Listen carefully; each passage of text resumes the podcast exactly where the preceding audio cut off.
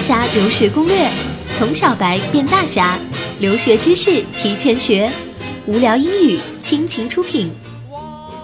中午不睡，下午崩溃。无论工作有多少，估计不少小白们都希望中午饭后可以 have a nap，眯一会儿。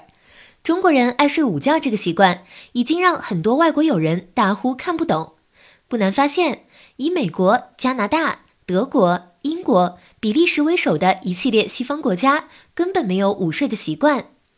在美国和大部分欧洲国家，人们不午睡，其实跟所处地理位置有密切关系。这是由于长期的农业生活和地理气候环境决定的。中国纬度相对较低，农作时间比较长，中午日照强烈，不适合下田劳作，于是大家都回家睡午觉去了。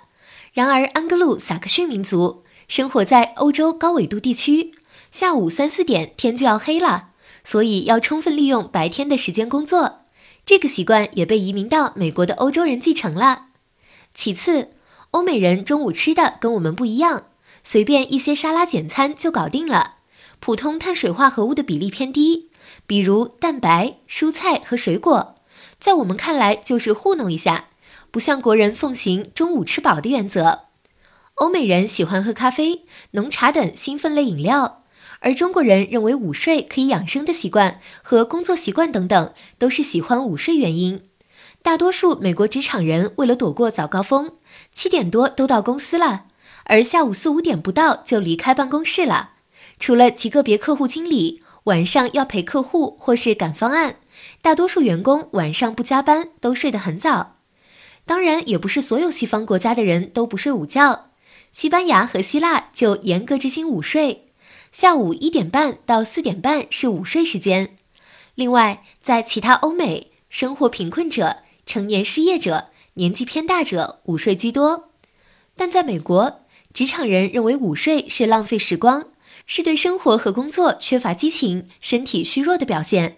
而在办公室打盹儿更被视作是不礼貌的表现。其实，不少在美国工作生活的老白们表示，和中国的午间休息一小时不同，美国午休的时间普遍为三十分钟，而且下班比较早。在英国，对于很多老年人来说，每天的节奏就是做早饭、散步、午饭、午睡、小憩、下午茶、逛街、遛狗、精心准备晚饭。英国的年轻人也确实不太有午睡的习惯，这里面的外因也很重要。比如在大学，很多课都是上午十一点到下午一点，下午两点到四点，中间只有一个小时休息；又或者中午十二点到下午两点，想睡也没得睡。